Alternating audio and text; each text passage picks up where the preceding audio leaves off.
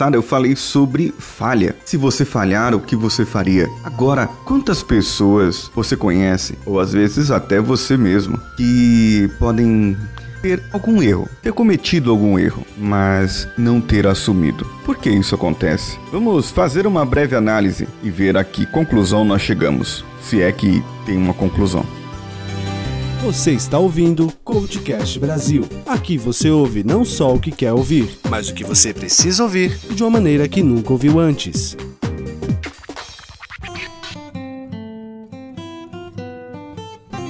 Seres humanos têm um comportamento engraçado. Nós não queremos estar errados. Nós não queremos errar. E nós precisamos que outras pessoas nos observem. Temos aquilo da autoaceitação. Nós devemos mostrar que nós somos bons, que nós temos entendimento, que sabemos, que conhecemos alguma coisa. Mas nós não queremos estar errados nunca. Não, para que estar errado? Eu não erro. Tanto é que nós vemos isso hoje na política. Na verdade, não na política, mas sim nos eleitores. O eleitor eleitor que elegeu alguma pessoa que não está indo bem no governo, ele não admite que essa pessoa não está indo bem no governo. Não porque essa pessoa está fazendo um bom governo, me entende? Mas é porque ele estaria assumindo o erro de que ele votou errado. Ele colocou aquela pessoa no poder, na prefeitura, na, no estado, no governo federal, onde quer que seja. Ele colocou aquela pessoa e aquela pessoa está fazendo coisa errada. Mas isso é só um exemplo. Eu não quero falar aqui sobre política ou dizer as minhas predileções, se eu sou isso, sou aquilo. Não, imagina. Eu só quero dizer que não tem problema algum você estar errado. Você já viu? E esses dias, conversando com uma pessoa, uma amiga, uma ouvinte, ela disse que conhece alguém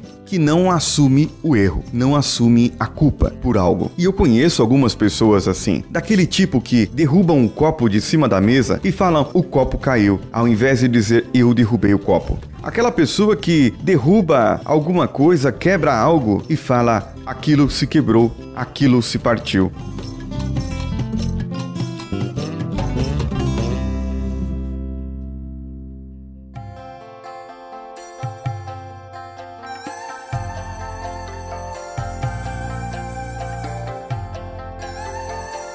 Ou aquele ainda que pisa em cima do seu pé e ao invés de te pedir desculpas porque pisou no seu pé, te coloca a culpa e falando: Você colocou o pé debaixo do meu, a culpa é sua. Quantas pessoas você já cruzou na vida que isso é o mínimo que a pessoa faz? Isso é o pouco que a pessoa faz. Imagina isso dentro de uma empresa, um erro que a pessoa comete e ela não quer assumir, joga a culpa no outro, no cliente, no chefe, no gerente, no par, joga a culpa no marido, na esposa, no filho, na filha, no irmão, na irmã, no primo, no parente qualquer. Quantas vezes você viu uma pessoa dessa e você fala, puxa, por que, que essa pessoa se comporta dessa maneira? Eu posso te dizer algo: essa pessoa não assume responsabilidades. Ela não é macho o suficiente, não é homem ou mulher suficiente para dizer, eu errei, fui eu que derrubei o copo, eu pisei no seu pé, me perdoa. Talvez porque essa pessoa não queira ficar na frente, lá no futuro, com o sentimento de culpa, com o sentimento de falar, eu errei e por causa do meu erro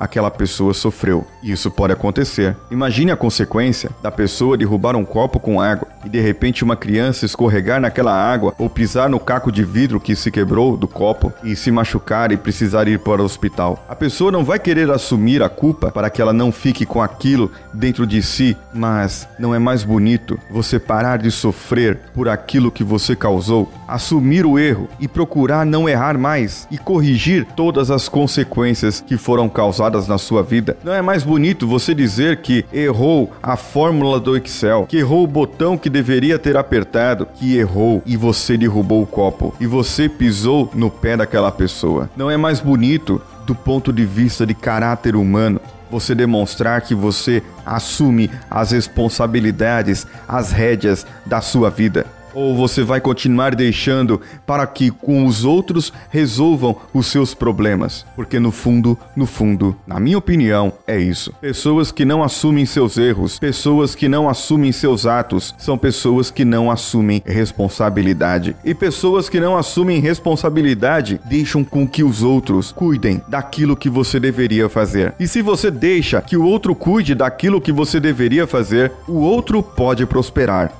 O outro pode ter o resultado, o outro pode ter o sucesso. Você não merece o sucesso. Ou você merece? Você acha que você merece?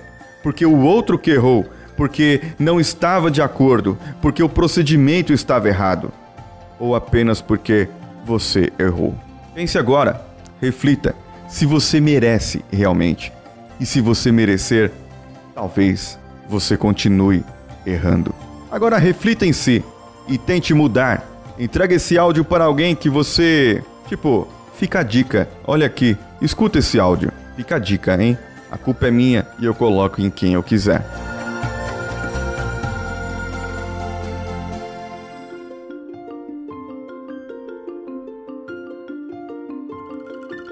Você ouviu o episódio de sábado já? Aquele episódio que falamos com Luciano Pires? Pois é, lá eu deixei um áudio falando sobre o treinamento de Leader Coach com a Luciane Lamour, nossa amiga, nossa parceira, lá da Sociedade Brasileira de Coaching. Vou deixar o link aqui para que você possa se inscrever e você possa ter sucesso como líder, como um líder empreendedor, um líder coach que sabe ter a sua equipe e sabe levar a sua equipe a altíssimos resultados. Vou deixar o link para que você possa fazer a sua inscrição e você diga lá onde você conheceu, quem te apresentou foi o Coachcast Brasil.